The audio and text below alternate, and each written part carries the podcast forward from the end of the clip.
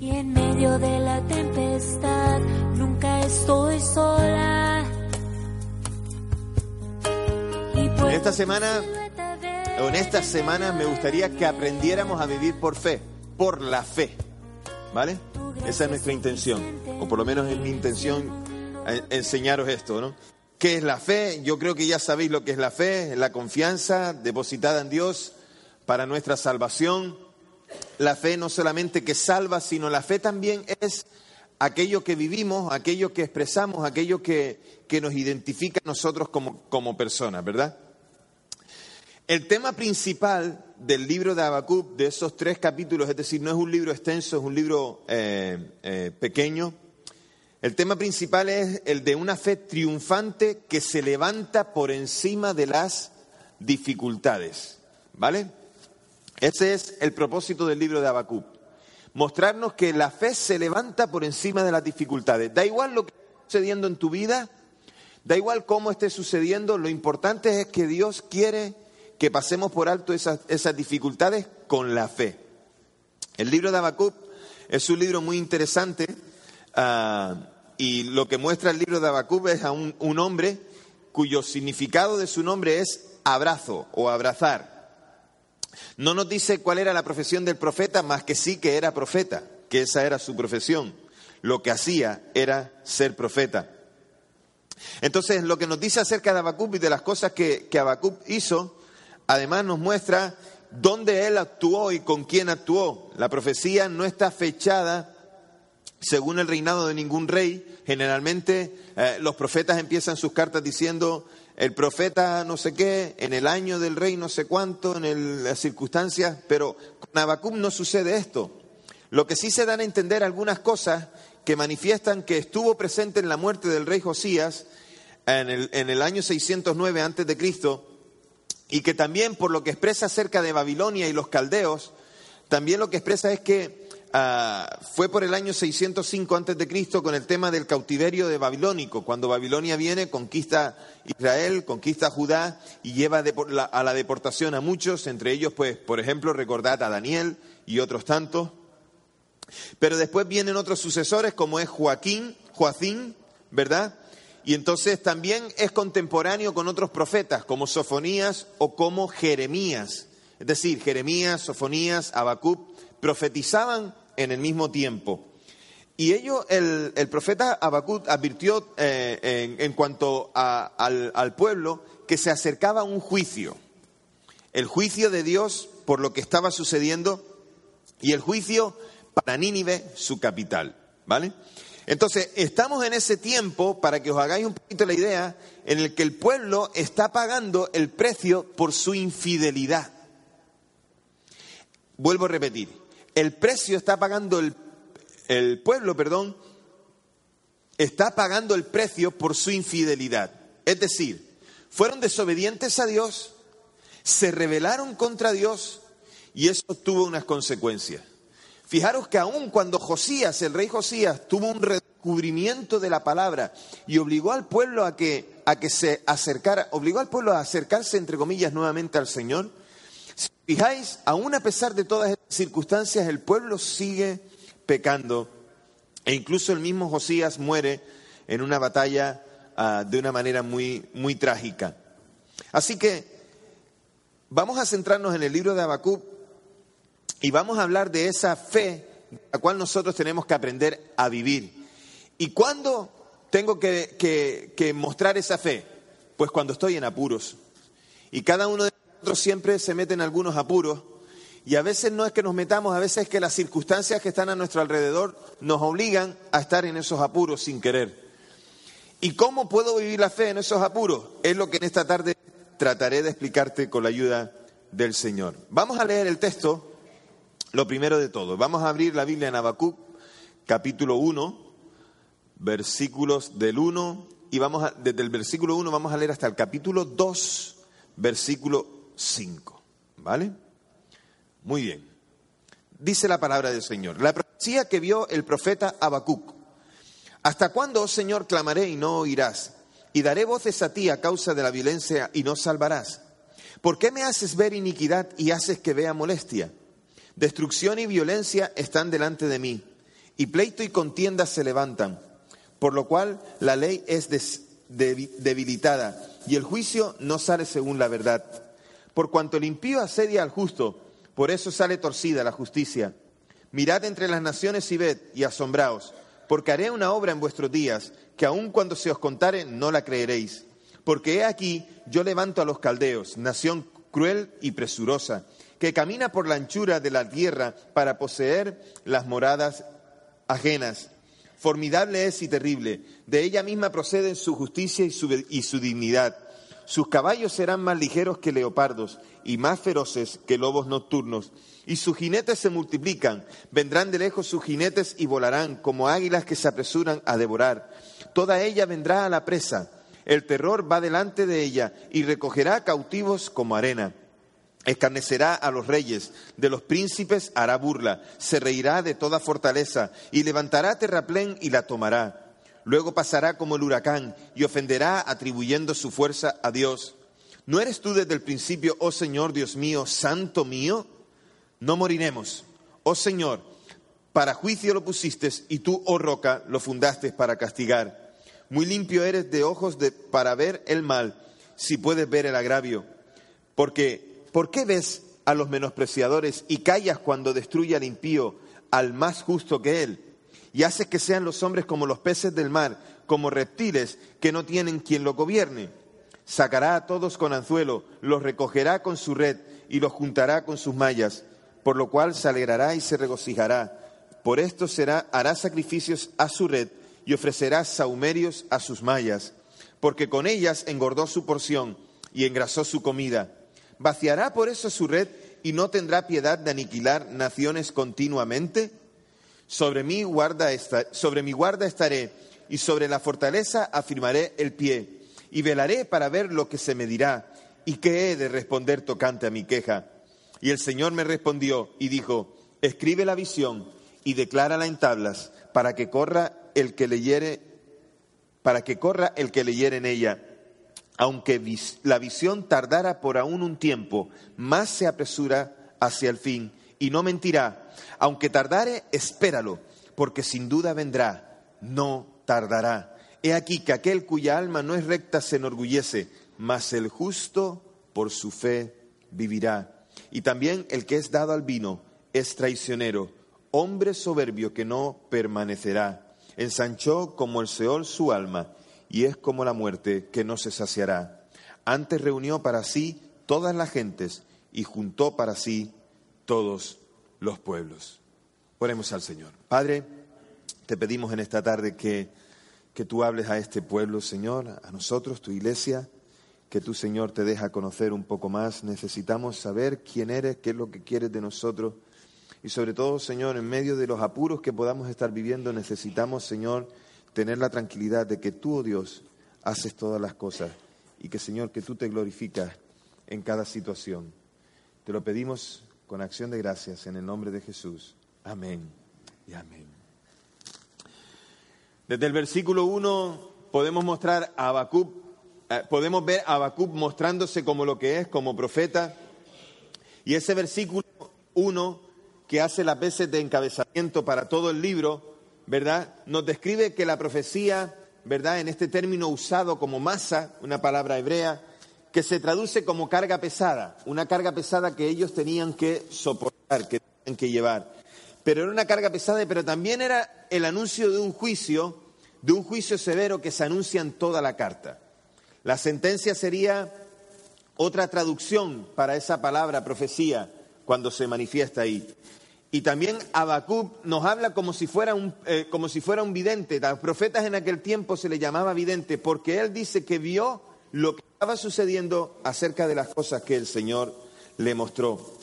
El asunto del libro es mucho más importante que el autor, por lo tanto, por lo tanto, el autor no tiene importancia aquí.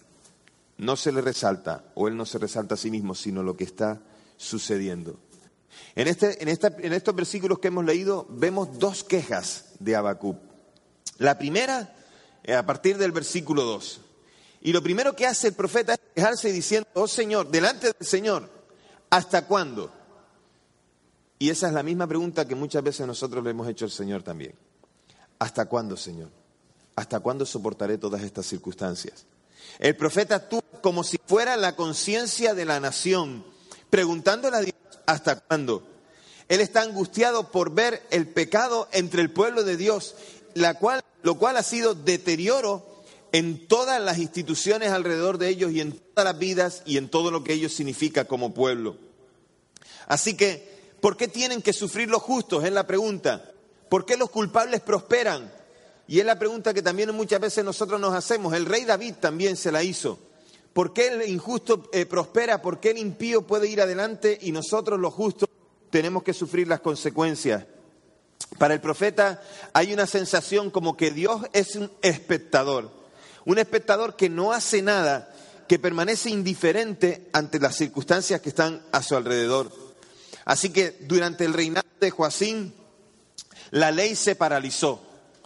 Es decir, la ley no se estimaba, no veían la palabra, el pueblo se había desenfrenado, había habido mucho derramamiento de sangre y toda esa situación, como en otras muchas, se veía otra vez que Dios no decía nada y que Dios no hacía nada. En realidad Dios lo estaba diciendo, pero el pueblo no estaba escuchando. El silencio de Dios muchas veces no significa indiferencia, simplemente que Dios prefiere callar hasta ver si nosotros reaccionamos ante sus planes. Lejos de ser un espectador despreocupado, Dios está activo, dando cumplimiento a sus propósitos, más jamás demasiado pronto, o sea, nunca, en el, nunca antes tiempo, nunca demasiado tarde. Dios siempre actúa en el momento correcto, en el momento que es para Él perfecto. A veces me pregunto por qué el Señor no vino antes a la tierra para que pudiera ser de, de, reconciliación para muchos hombres. Y el Señor Jesús no vino a la tierra ni antes ni después, ni en el momento que yo quería ni en el que querías tú. El Señor Jesús vino a la tierra en el momento adecuado, cuando Dios quería que fuera. En ese momento vino el Señor. Y muchos de nosotros también en cuanto a la venida del Señor, la segunda venida, decimos, Señor, ¿por qué no viene ya en estos tiempos en los que te necesitamos? No es nuestro tiempo, es el tiempo de Dios y el tiempo en el que venga el Señor con su gloria, ese será un tiempo perfecto. La ley se había debilitado, como os estaba diciendo. El pueblo no estimaba la palabra y no, está pues, no la está poniendo en práctica, no la está viviendo. La respuesta a la queja de parte de Dios hacia Habacuc es que, que Dios está acercando al pueblo y que está trayendo una solución. Pero no era la solución que Habacuc esperaba, ni tampoco era la que el pueblo quería, era la solución que Dios tenía preparada. Posiblemente es una respuesta que el profeta no esperaba. El plan de Dios no deja de alarmar a los judíos porque encima nos dice que estamos dominados por Babilonia y ahora vienen los caldeos. Es decir, que más allá de liberarnos, todavía la opresión va a seguir continuando. El pueblo reclama libertad cuando ellos no estaban, no habían puesto sus vidas en orden con Dios. Y los caldeos vendrían para conquistar toda la tierra, de hecho lo hicieron y conquistaron también Judá. Y la advertencia dada por Dios fue desoída totalmente una vez más. El pueblo escuchó lo que Dios le dijo a través del profeta, pero el pueblo no hizo caso de ello. Tantas y tantas cosas, tantos y tantos ejemplos en las escrituras tenemos que nos muestran que a pesar de las advertencias de Dios y también en nuestro tiempo, a pesar de las advertencias de Dios, muy a pesar de eso, muy a pesar de eso, en tantas ocasiones no hemos hecho caso de lo que Dios nos ha dicho. Así que el profeta hace autocrítica. Y la autocrítica que hace es una autocrítica arrogante encima de quejarse, encima de quejarse, encima arrogante. Los caldeos no tuvieron consideración absolutamente con nada, con nada, porque ellos eran bárbaros en la lucha. Allí donde iban arrasaban y buscaban los medios para que cualquier cosa fuera usada para que pudieran vencer en la batalla.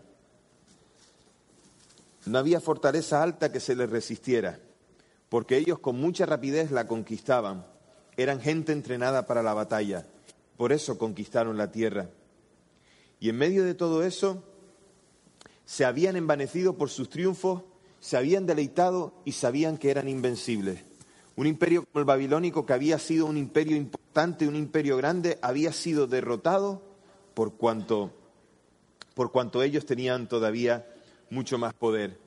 Y entonces lo que Dios le está diciendo al profeta es, voy a usar a los caldeos para que vosotros podáis volver a mí. Y el profeta se está enfadando por eso y no entiende esto. Y cuando escucha eso, lo que hace el profeta por segunda vez es volver a quejarse. A partir del versículo 12, vuelve a quejarse por segunda vez porque dice, no entiendo nada. Es decir, vas a usar a unos impíos para atacarnos a nosotros de manera que entonces nos demos cuenta. El profeta cuestiona lo que Dios quiere hacer. Cuestiona cómo Dios lo quiere hacer. Porque está usando a gente pecaminosa, pecadora, contra el pueblo. Y solo se alegra al saber que tarde o temprano, por, la, por lo que Dios le dice, tarde o temprano ese pueblo de todas formas será destruido. Y el profeta entonces tiene que hacer uso de algo, algo con lo que nosotros nos vamos a tener que familiarizar en estos días, con la fe. El profeta hace uso de su fe para creer que en cierta manera, a pesar de que los impíos vendrán contra Judá, a pesar de todo eso, Dios cuidará de su pueblo. Fíjate qué esfuerzo tiene que hacer el profeta, que en medio de la destrucción, del cautiverio, de la esclavitud, de que no tenían libertad, de que otros vendrían a conquistarles y que harían nuevas cosas, en medio de todo eso, el profeta tiene que creer que Dios cuidará a su pueblo. Habacuc estima acertadamente el carácter de Dios. Dios es Dios. Y a pesar de cómo hará las cosas, Dios es Dios. Y Dios puede contemplar el, el, mal en forma tolerante y seguir considerándose Dios. Entonces, ¿cómo puede, entonces se pregunta Habacuc, ¿cómo puede abstenerse Dios de juzgar a la malvada Babilonia? Babilonia iba a ser castigada por cuanto iba a ser derrotado, por lo que había hecho al pueblo de Israel. Los caldeos eran un pueblo que presumía de la guerra, ya os conté, por los métodos, por los resultados. Porque ellos, ellos eh, pueden ellos hacer eso al pueblo de Dios como si Dios no fuera su rey. En realidad podían ellos actuar, actuaron de tal manera que arrasaron con todo lo que estaba en Jerusalén, arrasaron con todo lo que estaba en Israel, se llevaron todo lo del templo, se llevaron todo lo que estaba dedicado al Señor en el, en el templo. Y entonces todavía el profeta pregunta acerca de estas cosas. Y Dios dice que usará lo que sea para que su pueblo se vuelva a Él. ¿Entendiste bien? Dios usará lo que sea para que tú te vuelvas a Él, aunque no te guste, aunque lo veas como desastroso, aunque pienses que no es justo, Dios lo hará, porque Dios quiere que tú te vuelvas a Él. Habacuc clama por una respuesta entonces. Y Dios se la da. Y Dios se la da. Le dice que, que haga un anuncio público y que ese anuncio público lo tiene que escribir.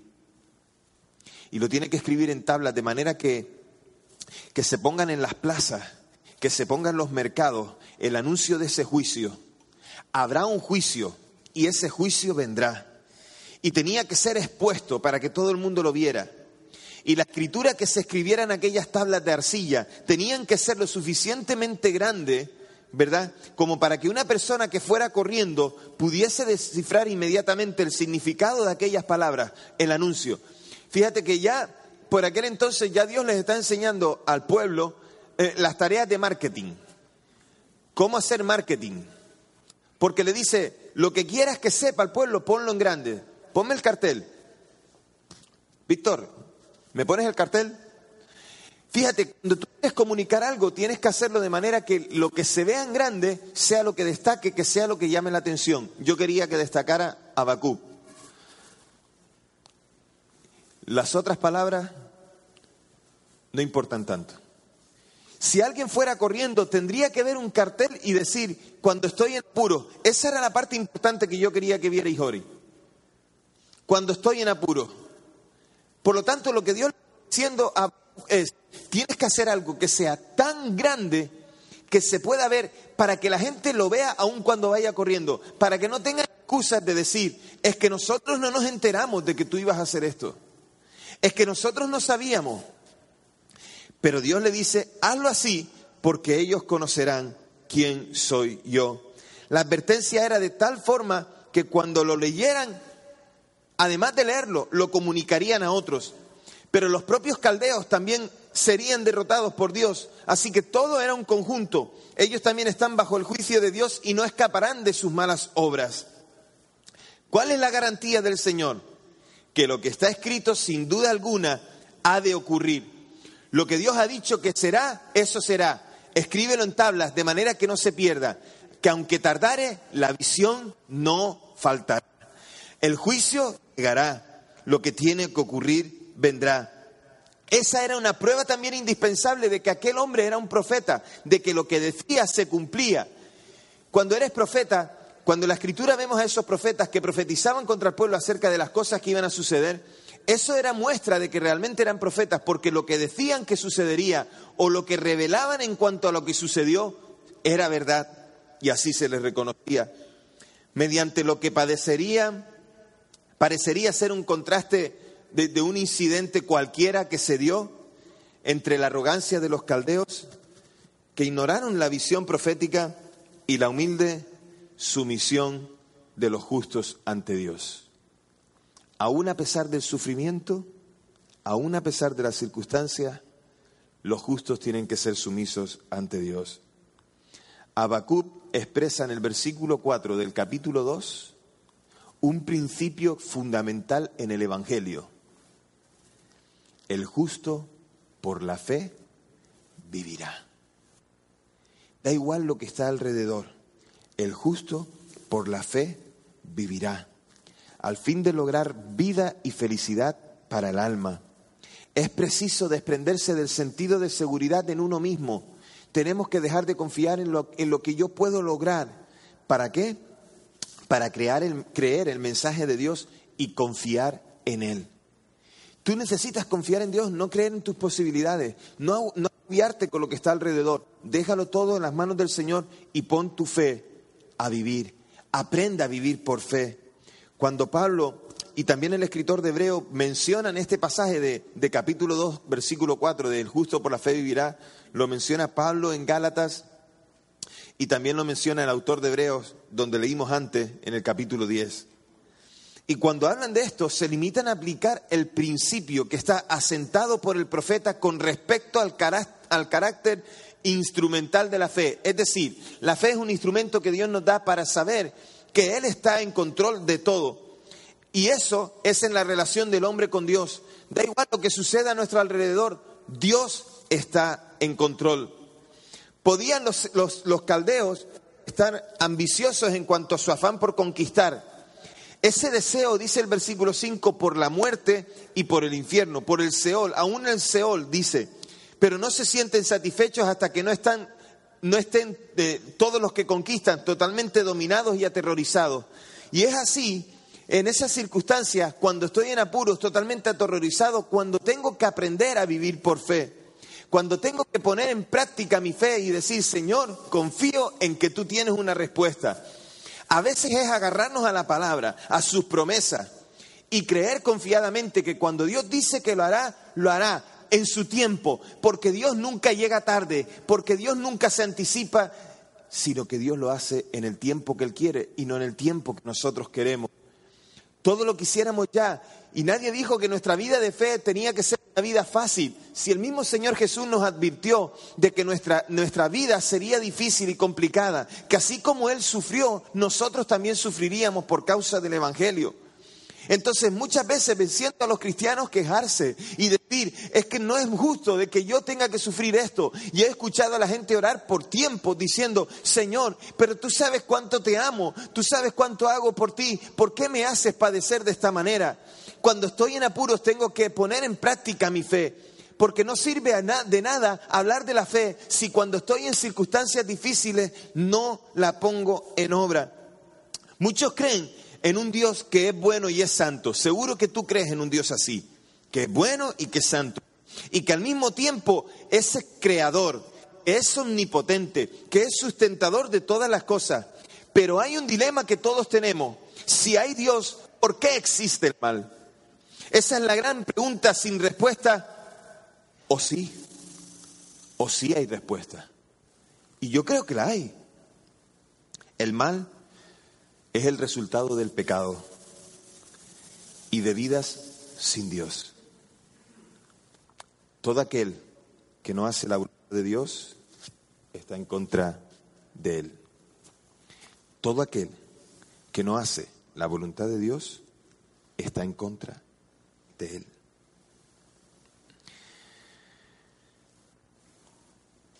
Actuar bajo criterios propios fuera de la voluntad de Dios, eso no es lo correcto. Intentar coger un camino de atajo siempre nos llevará a otra situación peor. La pregunta no es si Dios permite el mal. La pregunta es ¿por qué yo soy malo? ¿Por qué el hombre ha pecado? El hombre pregunta a quien no tiene que preguntar. Muchas veces pregunta a Dios cuando quien tiene que preguntarse es a sí mismo. Pero a ti, iglesia, quiero decirte algo hoy. Hay momentos en la vida en los que la tensión llega a ser fuerte, en los que hay circunstancias que queremos tirar la toalla porque pensamos que, estás sol, que estamos solos. Quiero decirte y tienes que saber que tú no estás solo. Dios ha prometido, y créelo, que Él estará contigo todos los días hasta que Él vuelva por su iglesia. Todos los días. Tú no estás solo. Dios está contigo. Tienes que saber que aunque la tensión sea fuerte, y era el caso de Habacuc, tal vez la tuya también, tal vez aunque veas que el impío te está asediando y que, eh, y que, y que como enemigo tuyo intenta su propósito, que es arruinarte, no importa lo que esté sucediendo, confiamos en Dios y cuando confiamos en Dios somos victoriosos gracias a Él. Eso es más importante que cualquier otra cosa. Dios toma las cosas que están a nuestro alrededor como disciplina de nuestras vidas o la advertencia para que el hombre se vuelva a Él. Los hombres no tienen ley ni guía y se burlan de toda autoridad. Así hacían los caldeos, así es hoy también. Los hombres hoy rigen los designios del mundo, del mundo bajo la autoridad de ellos y bajo sus principios, bajo sus intereses, bajo el egoísmo, bajo la vanidad, bajo todo lo que tiene que ver con el propio hombre. Pero sin embargo, y aunque se burlen de Dios, y aunque se adoren a sí mismos, su fuerza, su propia fuerza, es su propio Dios, y no Dios, y no Dios. Pueden ser tiranos, pueden ser avariciosos, Pueden hacer de la soberbia su bandera, pero todas esas cosas les condenarán a ellos mismos. A veces nos comparamos, a veces te comparas con los impíos, pero el impío no tiene lo que tú tienes. Aquel que es pecador no tiene lo que tú tienes. Aquel que no ama a Dios no tiene a quien tú amas. Dios mismo. Dios mismo. Recuerda esto siempre, iglesia. Dios siempre llega a tiempo. Dios siempre llega a tiempo. Cuando el versículo nos habla de más el justo por la fe vivirá, o, el justo por la fe vivirá, la palabra justo no se refiere al Señor, al Mesías, sino que se refiere a ti y a mí, a los creyentes, que debemos probar nuestra identidad por la fe. Es la señal de la perseverancia. Si tenemos fe, perseveraremos. Da igual lo que ocurra, aun cuando esté en apuro, da igual lo que pase, perseveraré, tengo que aplicar la fe. Al decir vivir, vivir la fe o aprender a vivir la fe, al decir vivir hay que hacerse a la idea de que debemos perseverar en el Señor, esperar en sus propósitos, que Él los cumplirá en el tiempo que Él lo dice, pero los cumplirá. Y en eso tenemos que aprender a perseverar. Disfrutar del Señor, iglesia, con los beneficios temporales o sin ellos, porque habrá tiempos en los que estamos bien y habrá tiempos en los que estamos mal, pero tenemos que aprender a disfrutar del Señor viviendo nuestra fe, sabiendo esperar que Él cumplirá cuando lo tiene que cumplir. Así que, ¿quién nos ha dicho que la calamidad no será algo que nos acompañe todos los días? ¿Quién nos ha dicho o quién nos enseñó diciendo que no tendríais dificultades o que no habría ningún impío que iría contra nosotros. ¿Quién nos dijo que ser un creyente en Jesucristo significaba no tener problemas? Porque quien quiera que dijo eso, os engañó. No es así, no es así. Aprender a vivir con fe me ayuda a resistir en medio de las pruebas diarias. Tengo fe, por lo tanto puedo resistir. Si no tengo fe, no podré resistir. Dios tiene en cuenta tanto la fidelidad como la fe, pero la fidelidad debe brotar de la fe. Si eres fiel al Señor es porque tienes fe en Él. Si no, no serías fiel. No serías fiel. La fidelidad se emplea como, aquel ejemplo de, con aquel ejemplo de Moisés al que se le sostienen los brazos. La fidelidad de ser sostenido, de ser cuidado. La fidelidad tiene el sentido opuesto a la falsedad. Porque cuando no somos fieles, engañamos al Señor. Y entonces nos convertimos en adúlteros delante del Señor.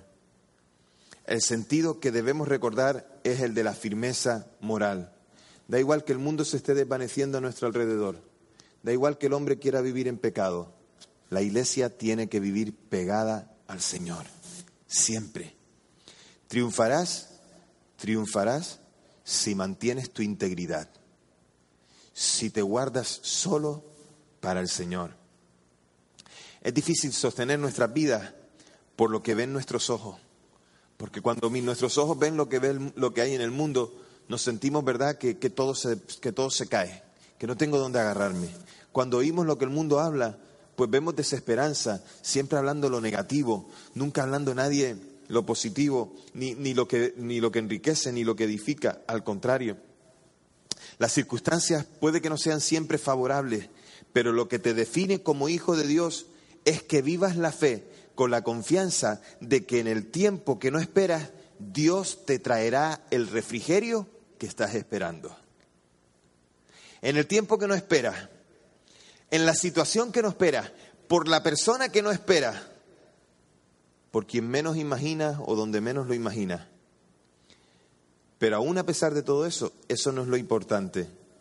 Lo importante es que Dios no es ajeno a ti, a cuando estás en apuros y quiere que ejerzas la fe, que emplees la fe. La fe que se transforma en fidelidad no es solo para la resistencia moral, sino para comprobar una vez más que Dios será fiel consigo mismo. Por eso Dios nunca llega tarde. Aquí la importancia no es nuestra fidelidad si nos ponemos a pensar en eso. Lo importante es que Dios es fiel y que cumplirá sus promesas. Eso es lo importante, la fidelidad de Dios. Cuando yo oro por la sanidad de alguien, cuando oro pidiendo, Señor, sana a una persona porque está enferma, nunca lo hago diciendo, Señor, hazme, haz, haz el milagro para que yo pueda creer en ti o para saber que tú puedes hacerlo. No, no se trata de eso. Cuando yo oro pidiendo la sanidad de alguien, no es para saber que Dios lo, lo puede hacer, es que ya sé que lo hace. Tengo la confianza de que lo hace. De la misma manera, cuando estoy en apuros, Dios es fiel a sí mismo para actuar a mi favor, para ser mi socorro, para ser mi ayudador. Y para ello se demanda fe. Y los que la usan y la practican viven con la paz necesaria para cada vida, para cada día. Entonces, aprende a vivir por la fe. Y aprender a creer a vivir por la fe es creer que Dios lo hará en el tiempo que él quiere, pero que lo hará. El pecado y el mal nunca se salen con la suya, no se saldrán con la suya. Ya tienen su condenación y nosotros sabemos que en la eternidad, gracias al Señor, y es gracias a Él, no tendremos que preocuparnos del pecado. Dios lo destruirá. El pecado no prevalecerá ni vencerá. Y toda rebelión será castigada. Pero el que espera pacientemente en su fe recibirá recompensa. Si esperas en medio de cualquier circunstancia, aunque estés en apuro, Dios te recompensará. El secreto está en no quejarse. No te quejes tanto, pueblo. Muchas veces nos quejamos mucho. Y aunque no está en la Biblia, hemos aprendido bien lo que es la quejabanza. Pero nos hemos olvidado de la alabanza a Dios. El secreto no está en quejarse, sino aprender a vivir por la fe. No puedes decirle a Dios lo que tiene que hacer y cómo lo debe hacer, cuándo lo tiene que hacer. En Romanos capítulo, capítulo 10, si no recuerdo mal, no, habla, habla Pablo diciendo, ¿quién le dirá al Señor? ¿Quién está en la mente del Señor? Nosotros no podemos hacer eso. Dios tiene sus métodos y puede que no sean los más ortodoxos, que no lo son. Lo más ortodoxo para los hombres, pero en su propósito son perfectos. Dios tiene sus métodos y a nosotros no nos corresponde cuestionarlos, sino aceptarlos por la fe. Por la fe. Porque si no, sería imposible permanecer en Él si no confiamos, si no creemos. Y tienes que aprender, iglesia, que la mejor manera